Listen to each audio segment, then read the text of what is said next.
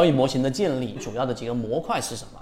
第一个就是有一些模块是非常基础的，金融市场它其实分为三种类型啊。如果你把它统称起来，基本上就三种类型。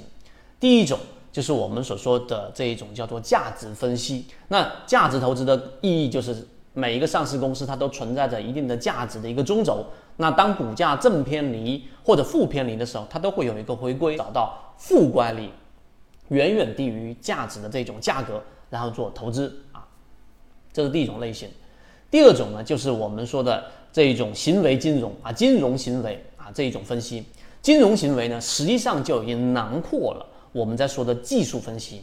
因为技术分析里面道氏理论，对吧？他们所讲的趋势，其实有没有用？一定有用啊！为什么呢？因为它是基于背后的这一个参与者的心理的一个共识，它里面会产生分歧，里面会产生共识。啊，这一个过程当中，包括呃，这一个索罗斯的金融炼金术里面，都是基于这一个行为金融的。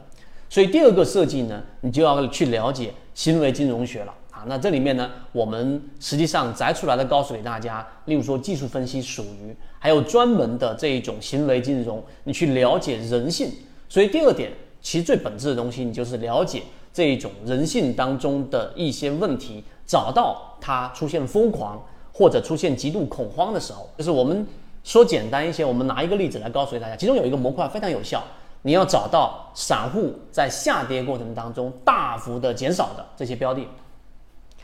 这里面有两个，一个是下跌，一个是大幅减少。下跌一定找恐慌的，因为恐慌才会割肉；大幅减少意味着这种操作是非理性的。那非理性，当市场一旦存在一个缺口，在价值分析里面也是一样的，形成一个洼地。一定会有资金聪明的钱进来填充，哪怕是短期的，这里面就有套利空间。所以第二个就是行为金融学，那第三个呢就是金融系统啊，系统金融学。那实际上呢，这一个呢，一般交易者很难去接触得到，除非你是专业的交易者或者机构。所以刚才我们讲的这三个模块，实际上就是在你构筑模型当中所必不可少的。第一个就是价值分析，你要有一个价值分析系统来去了解一个上市公司到底。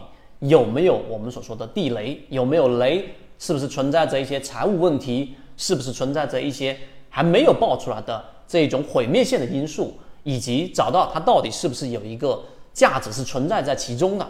有很多标的实际上是处于有价值和没有价值的中轴啊，就是没有实际上清晰的一个价值定义，所以这是价值分析。第二个就是刚才我们说的行为金融技术分析也好，但不要单纯的技术分析。你要去了解技术分析以及背后里面参与者的这一种呃群体行为，所以第二个啊，我们说的行为金融，第三个就是系统金融啊，但是这一个啊后面有机会我们给大家去聊。所以基于这三个模块，就是构建交易模型的一个关键。现在圈子在讲缠论、游资等实战系统专栏，完整版有详细的视频、图文讲解。帮助大家建立完整的交易系统。如果你也想进一步的去学习和进化，可以加个人某信 B B T 七七九七七。